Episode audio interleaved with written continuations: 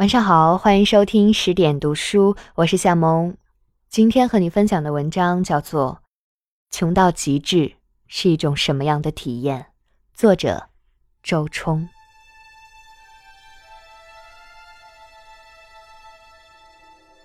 前不久，《长江周刊》为我做了一个专版，访谈中有一个问题：出身农门对你影响最大的是什么？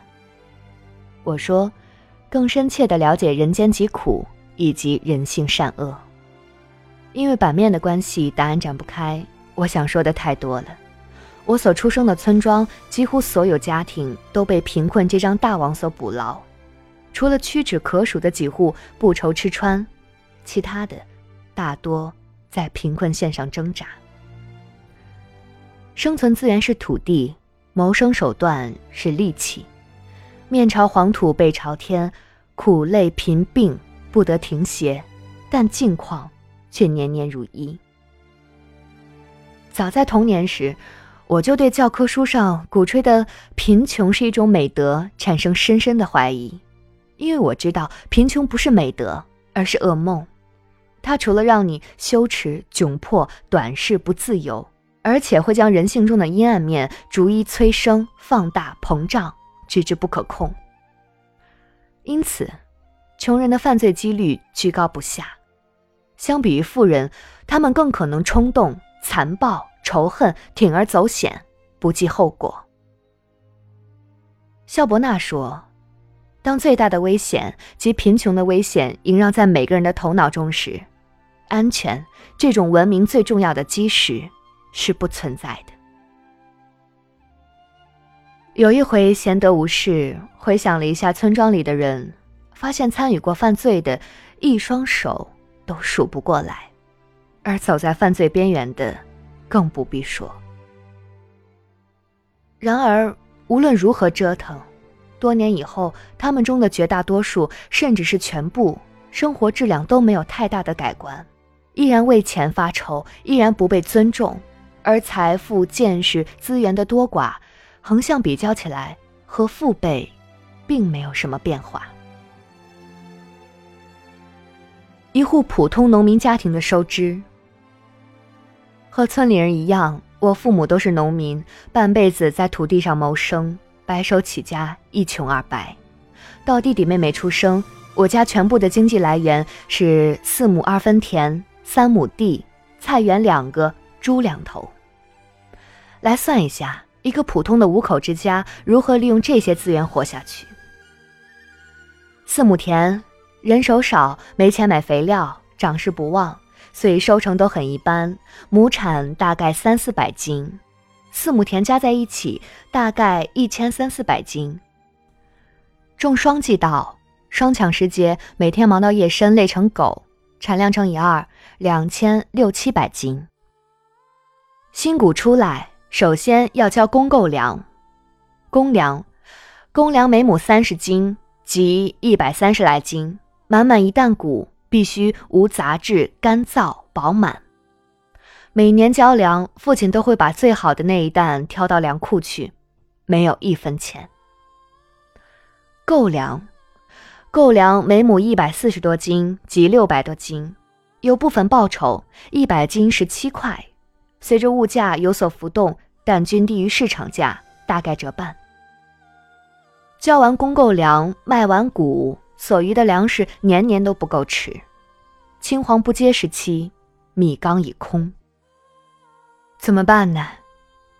借，借一百斤谷要三十斤的利息，一般借三担，第二年收割还四担，第三年就借的更多，合则而渔，恶性循环。以透支资源来填补亏空，必然导致更大的亏空。于是，在粮食上，我家就有了一个愈来愈重的负荷。地里种花生、红薯、大豆，红薯喂猪，花生、大豆收成每年大概七百多斤，一部分留来吃，一部分拿来卖，六七毛一斤，可得两三百块。猪是最值钱的、最容易变现的资产。但是，一般不到两百斤时就杀了。两百斤还是猪苗，长势正好，一天能长一斤。但到了开学，急需要用钱，没有其他方式。杀，肉一块一斤，这是八十年代，能卖两百来块。以上，就是所有收入了。我家五口人，衣食住行虽然一再压缩，享乐性的东西还是想都不要想。我在工作之前，家里都是没有电视机的，不是怕干扰，而是纯因为穷。但是无论如何精简开支，医疗、学费以及村里的红白事送礼都是逃不开的费用。犹记得每年开学之前，家里的大人小孩都陷入浓浓的焦虑。那时学费高，小学的学费就要一百四十块左右。我妈说，就是把家里的鱼骨卖光了，也凑不起你们的学费。最后的举措往往是卖几担谷，借一部分高利贷，才勉强凑齐送我们上学。粮食有利息，钱也有利息。高利贷五分利，一百块钱每个月要还五块。一年就得还六十块。以我家当时的经济能力，还利息都难，还本金则是不可能的任务。就这样，利滚利，息滚息，家里的负债越来越多。我父母像两头负恶老牛，终年不松套，忙完田里忙地里，忙完地里忙家里，到了夜里，又忙着操持家务。但无论如何辛苦。还是越来越穷，紧急用钱时四处借债。考虑到我家的家境，无人愿意伸手。我说无人，真的毫不夸张。很多时候，父亲早上出门去借钱，到了夜深回来，一分钱没借到。谷子、花生、大豆都难卖，大家都是种田人，没谁要这个。吃商品粮的人到底是太少了。有时候，父亲大清早挑着一担豆子出去，到了镇上赔尽笑脸，没人要；夜深又挑回来，心灰意冷，满目无光。而且，命运不会因为穷人的困窘而心生悲悯，对你另眼相待。相反，你迎来的很可能是祸不单行。有一回。父亲被拖拉机碾过，他大难不死，活了过来。醒来后说：“我想过，如果我残了，也不会拖累你们，就喝一口农药死掉，不给你们添麻烦。”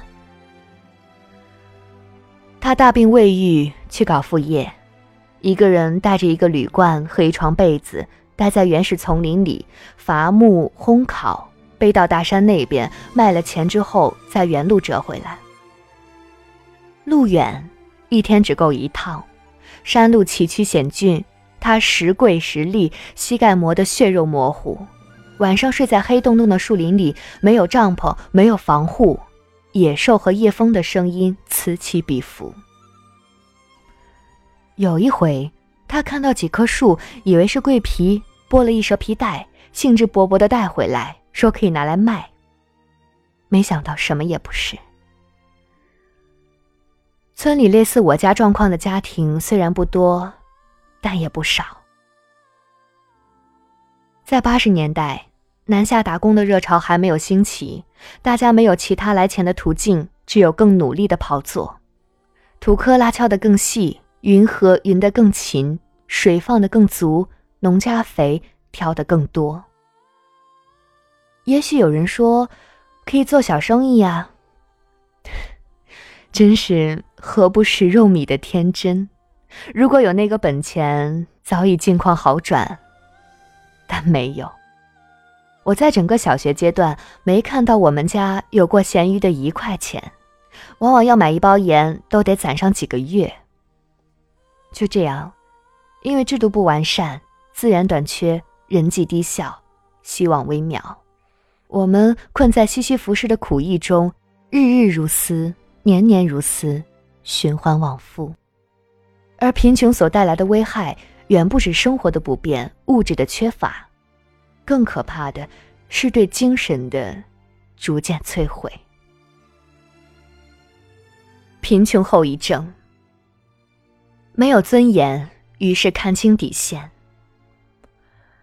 每年年关将近都是劫难，因为要债人从腊月开始就坐满屋子，比狠似的逼着我们还钱。这些债务都不多，赊肉的十几块，看病赊药的几十块，春耕时赊了两袋化肥。犁田时赊了两天牛，去年开学时没学费，借了别人三十块。各种债主凶神恶煞的站着，逼迫、威胁、骂骂咧咧。除夕晚上十点，还有人杵在我家翻来覆去的逼债。今天不还钱，你们这个年就别过了。再过一个月吧，开年就还。可是。开了年，我们姐弟又要报名，学费还没有着落，怎么还？怎么办？年关一至，无宁日，愁云惨淡，无计可施。一个月一个月，我都来过几次了，次次这样说，就十几块钱，哪里省一下不就出来了？还要我催几次？我们家也要过年的，没钱怎么过年？明年一定还，我一有钱第一个还你。如是再三，父亲陪着笑，好话说尽。直到转中江临，看我们家徒四壁，孩子没新衣，盘里没油水，过年肉都没有，实在什么也掏不出来，债主才会不甘的离去。然而也有例外的时候。有一年，我们家遇见一个顽强的债主，除夕都没走，留在我们家睡觉。大年初一醒来，继续讨要。我父亲毫无办法。那时候，表叔的妹妹从外地回来，带了一个据说很有钱的男朋友。表叔在家里请吃饭，几大桌，我们家人都去了，而债主寸步不离地缠着父亲也去了。我们深以为耻，其他人也面面相觑，都觉得突兀尴尬。最后表叔觉得不妥，借了我们家二十块还了他，才走了。我父亲年轻时生的美，争强好胜，才艺也多。无奈爷爷的成分，家底的贫薄，他不得不一再低头去求、去借、去告饶、去下跪，去承担他年轻时所不愿意承担的一切。但愈是这样，愈是不被尊重。他感到四面皆墙，八方寒意，生存空间越发逼仄，渐渐的自我轻贱，形成一种新的生活哲学：有钱就有一切。这当然没大错，但他反过来悟了一下，为了钱可以不顾一切。世界不把我当人看，那么。我也不会把自己当人看。他看到妖冶的年轻女孩出手阔绰，有房有车，羡慕的不行，恨不得把我和妹妹也赶去挣快钱。我提醒他，那么年轻又没本事，还稀稀浪浪的，这钱肯定是不干净的。我父亲说，那也是本事。贫穷是一种悄无声息的剥削。他从你的尊严开始剥夺自信，剥夺良知，剥夺希望，变成另外一个人。他会因为改善生活的迫切，底线一再的下滑，动用非理性、非正常甚至非法的手段去满足自己。因此，我们邻近的许多女孩，初中没毕业就外出打工，用身体挣钱，而男孩们有很大一部分。在城市的某个夹缝里，用暴力谋生，自觉卑微，于是不敢追求。上初中的时候，我离开家到镇中学住宿，周五放学，周日返校。返校时便会炒一瓶菜，用玻璃瓶装好，做一星期的下饭菜。家境好的同学可能会带一些。干鱼、肉片炒笋、肉片炒酸菜什么的，我也带酸菜，干的，没啥油，灌满一大瓶，整整五天，就只吃这个。有一回酸菜也没有，就带了一小瓶霉豆腐。家里没钱，因此辣椒粉也没有，就是将豆腐块加了盐巴，在热锅里滚了滚。那时学生住的是集体大通铺，被子挤着挨着，席地而摊，起床后就卷起，箱子排在走廊里。走廊四面皆墙，光线不好，看东西不能细辨。有一回，我用饭票打了饭，打开箱子。就着霉豆腐吃饭，有几个女生经过，在暗仄仄的光线中，看见我正在吃一碗白森森的东西，除此之外什么也没有。揶揄说：“周冲，你吃白饭啊？”我说：“不是啊，有菜。”他们以为我强词夺理，走远了些，凑在一起，低低的说些什么，眼光时不时向我瞟来。再以后，我用两毛钱打了一碗菜汤，汤喝完了，菜叶子一片一片挑出来放在瓶子里，不吃。每次吃饭时都挑出来摆在饭上，让别人知道我也有菜吃。上初二时，我的成绩已经是全校第一，但家境一如既往的差。有一回穿了一条藏青的裤子，屁股后面有两块特大的补丁。我已经有了爱美之心，我不想穿，但不穿又能如何呢？只是成天坐着，除了必要的上厕所，几乎不动弹。早操不得不去，成了一种煎熬，觉得后面所有人的目光都在盯着我的屁股。后来来了月经，本永不已，买了一卷卫生纸，一下就透。有同学说，有一种东西叫卫生巾，不会阴。我第一反应就是贵吗？他说大概两三块钱。我说这么贵，是不是用一片就不用再换了？他说要换，不过比卫生纸长一点时间。当然没有买，任由红潮汹涌，将裤子、凳子和被子染得一片血红。大太阳的上午，体育课。站在两排男生前方，那种虚脱和羞耻，现在想来都觉得周身不适。诸如种种，反复在年少时发生，不再一一枚举。总而言之，早在童年时，因为贫穷，因为耻辱，已经觉得处处低人一等。哪怕我无数次的站在领奖台上，也难以从骨子里去除。它让你面对所爱、遭遇选择时，行动上犹豫不决，甚至逃避美好、自由和爱，自觉不配，自觉暗淡粗鄙，从而放弃主动权，被动的让命运牵着鼻子走。那时候，暗恋一个男生，但无论如何都无法生出勇气站在他面前说：“我喜欢你很久了。”我甚至觉得，我对他的喜欢，都是一种对他的侮辱，哪怕我毫无欲望。紧张易怒，于是暴力丛生。我父母的争吵和厮打，在我记事之前就开始了。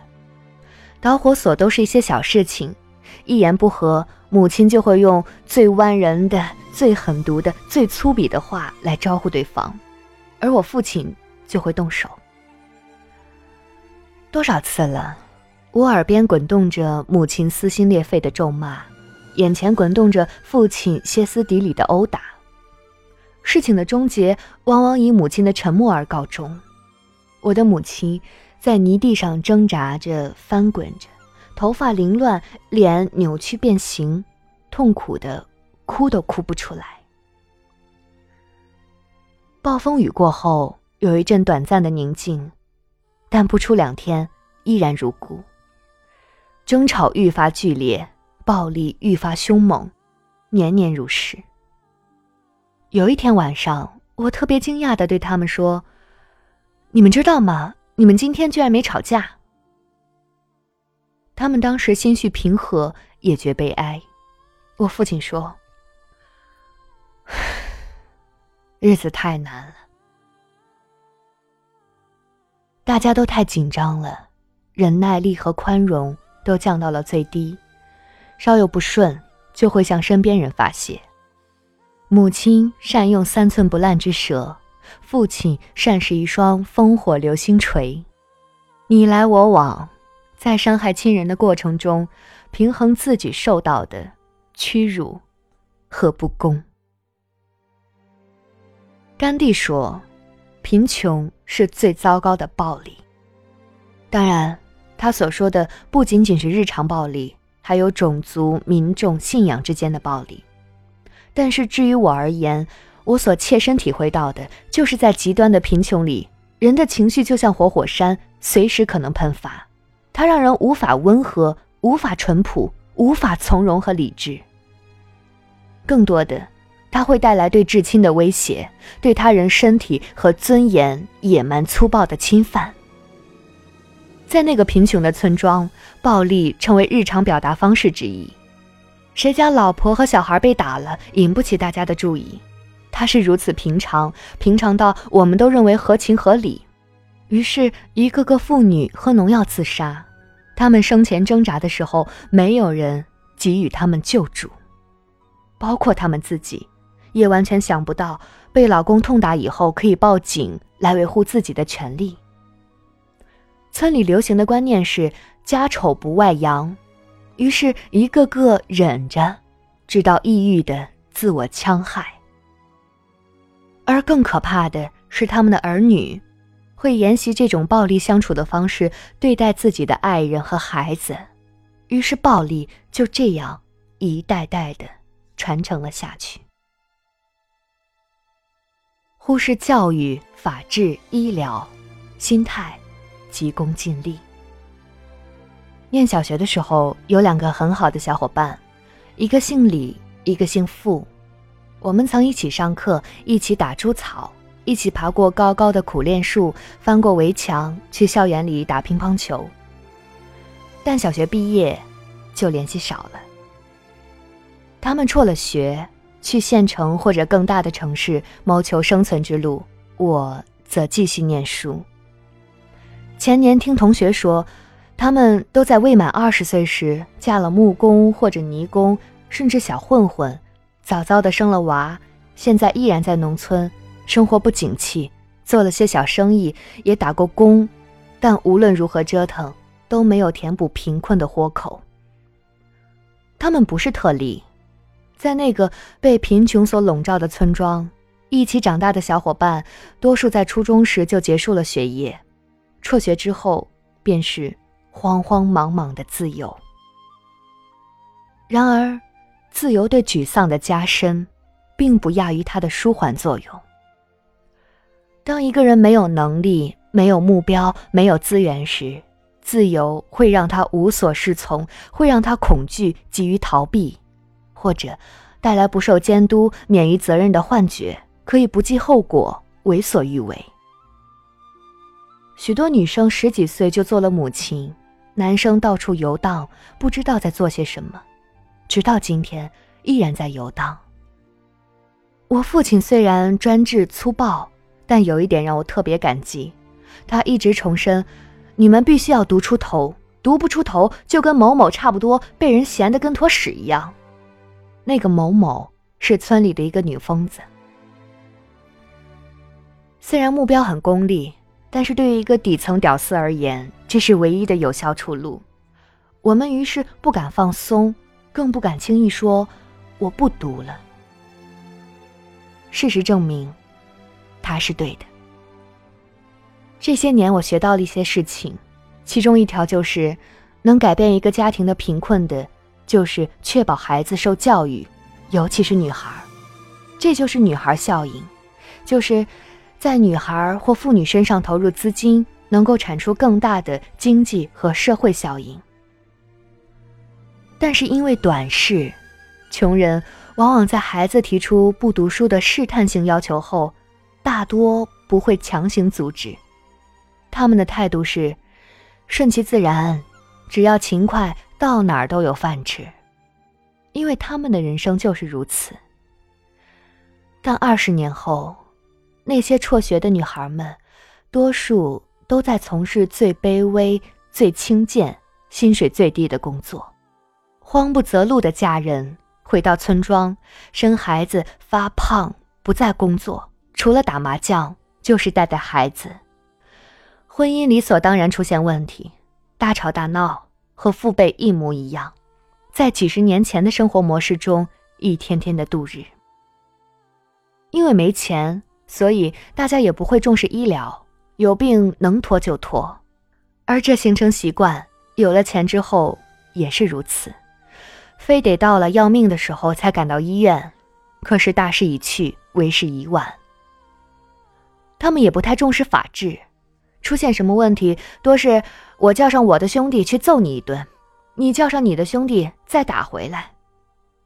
到了权益真正受损时，几乎没有人会想到要去打官司。大家觉得，打官司是一件丢脸麻烦的事儿。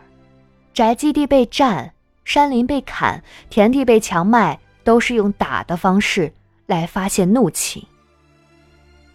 生活的希望在哪儿呢？几乎所有赤贫者都热爱彩票，他们热衷于赶很远的车去一个地方摸几块钱的奖。因为彩票带来的忽然暴富是他唯一可以改变生活的捷径，但彩票只是一个商业幻觉，那么多年了，没有任何奖金安慰过他们。信息闭塞，交通不便，物资稀少，观念落后，贫困变成一道森森的围墙，将穷人牢牢地圈在其中。精神短视，心智不自由。两千零六年，妹妹上大学，有了一个留学新加坡的机会。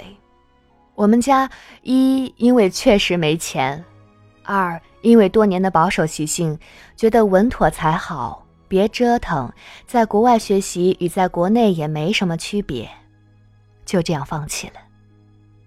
如今想来，怎么都觉得可惜。我设想过，要是妹妹生活在一个富有之家，她今日或许就是另外一番景象。贫穷是最大的人才浪费。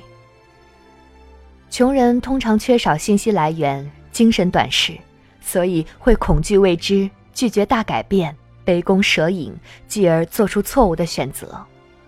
无数人的潜能被贫穷浪费掉了。比如，我有一个小伙伴。他早在小学时就有一种绘画的天赋，他能一笔就勾完整个人物，有鼻子有眼睛，惟妙惟肖，灵气四溢。我现在某些小技巧都是从他那儿学来的。但是，他母亲对此毫不在意。母亲认为，画得好不能当饭吃，赶紧去挑粪。初二没上完，他就辍学了。跟着一帮小混混到处吃喝嫖赌，无所不为，或许也滥用药物吧，我不知道，只是再也没有听说过他的传说。他就那么寂寂的淹没在了黄沙般的贫困大军里，找都找不到。同村还有一个人，念小学时记忆力惊人，读了两篇课文之后就可以完整的背诵。句句无误，完美无缺。可是初中没念完，开始混道上，后来因为抢劫入了狱。活在村庄里的人忽视教育，信息来源少，文明落后。晚一辈的人如果不读书，只能接受长辈的价值观，盯着眼前利益，关注吃喝玩乐、家长里短，一代代重复下去，自我愚化，愈来愈蠢。偶尔也有救济，但无论救济来自政府还是来自亲友，我发现一个怪现象：一旦得到钱，他们的使用方式都不是为未来投资，而是满足于当前的需求，比如大吃一顿、买几件新衣裳、还一部分债。所以，救济有和没有，穷人的日子依然如故。甚至救济的丰盛反而会助长穷人的依赖心理。当他们再次没钱，会当面锣背面鼓，暗示或者明晃晃的伸手要钱。救急不救穷，是多么残酷的道理！美国科学杂志上一项最新的研究给了众多穷人以严重的心理打击，那就是贫穷会降低人的智商。穷人越来越笨，不断的贫困，不断的损耗大脑和心智资源，从而。形成恶性循环，无法改变，于是自我麻醉。苦役永无尽头，但穷人要活下去啊，怎么办呢？他们接受了宿命论以及知足常乐的人生哲学，劝慰自己安贫乐道、安于现状，少胡思乱想。中国从儒家经典到诗词歌赋。提到乡村，都有意无意的美化，美化他们的贫穷，美化他们的愚蠢，美化他们的自我封闭，造成了安于贫困是一种操守的假象。于是自我麻醉，忘却自己的无能，而随之而来的是行为上的懒惰。但又有什么关系呢？贫穷很高尚，贫穷说明我品行好，为什么要改变呢？美滋滋的懒着吧。在一些偏远山区，一些人的贫穷程度令人惊讶，但他们习以为常。为什么？因为他们麻木了。或许在年少的时候，每一个穷人都怀揣志向，但是生活反复打压，渐渐的感到无计可施，终于跪下来，待在原地，通过自我麻醉忘却希望。听之任之，成为行尸走肉，生活想怎么样都可以。志向不再保鲜，不再活跃，最后趋于退化而消失。对于这一点，鲁迅先生的眼力确实锐利。他提出了自己的观点，他看不惯了，愤然地说：“劝人安贫乐道，是古今治国平天下的大经络。”他还举了一个例子来讽刺所谓的安贫乐道。大热天，阔人还忙于应酬，汗流浃背；穷人却携了一条破席铺在路上，脱衣服遇凉风，其乐无穷。这叫席卷天下。这也是一副少见的富有失去的药方，不过也有煞风景在后面。快要秋凉了。一早到马路上去走走，看见手捧肚子、口吐黄水的，就是那些席卷天下的前任活神仙。大约眼前有福，偏不去想的大愚人，世上究竟是不多的。如果贫穷真有这么有趣，现在的阔人一定首先躺在马路上，而现在穷人的席子，也没有地方铺开来了。钱生于钱，贫困生于贫困。教育就是拼爹。比如我表哥是县里有名的书法家，如我所料，外甥上了大学之后，自然而然的拿起毛笔，子承父业，成了当地小有名气的新人。一个人处在某种家庭中，因耳濡目染，对父辈的职业比对其他的职业更熟悉。比如，读书人的孩子每天接触的就是文章礼法，又兼之父亲拥有满壁黄卷，一票文化界的好友，一个充斥着书香的人际网，那么他成为士，远比其他阶层的子弟要容易。同理，农民的孩子从小跟着父亲种田，熟知垒四山。春耕秋种的常识，一草房农具，一帮种田的铁哥们儿，一个满是泥土味儿的交际圈。那么，他很可能就会因为内在的观念、外在的资源、自己的能力，困在穷人阶层，穷尽一生都无法挣脱。阶层逐渐板结化，既得利益集团变得越来越坚固，政治、经济、文化等诸多领域内。掌握社会各类资源的精英阶层逐渐实现了内循环和亲近繁殖。官二代轻而易举的上位，富二代获得企业资金易如反掌，星二代想露脸得到角色不费吹灰之力。社会关系的宽度和广度决定了，穷者愈穷，富者愈富。而底层人想要逆袭，缺乏一个公平、稳定、公开的方式，发展的空间越来越逼仄，上行的阻力越来越大。龙生龙，凤生凤，老鼠儿子会打洞，寒门再难出贵子，贫者从暂时贫困走向跨代贫穷。以上这些都是励志和鸡汤所无法掩盖的事实。当然了。从农村走出来的人，也有少数人能逆袭成功，但这些人往往都拼尽全力打好了人生剩下来的牌：教育、性格、婚姻、圈子。教育成就了求知手段，知识让自己目标明晰、眼光精准；不服输的性格让自己竭尽所能，再加上择偶，也能成为一个很大的跳板。使自己脱离原来的阶层，圈子则是一种资源分享的模式，身处其中的人会得到更多的机会，同时也通过眼界、观念和生活方式的学习，内化成高贵的人。文章分享完了，周冲也是我一直有关注到的一个自媒体作者，他的文章一般都会比较长，充满了客观和理性，也推荐大家去看一看。好了，今天就这样，感谢您的聆听。这里是十点读书，我是夏萌。更多好书好文，欢迎大家关注微信公众账号“十点读书”。大家晚安，做个好梦。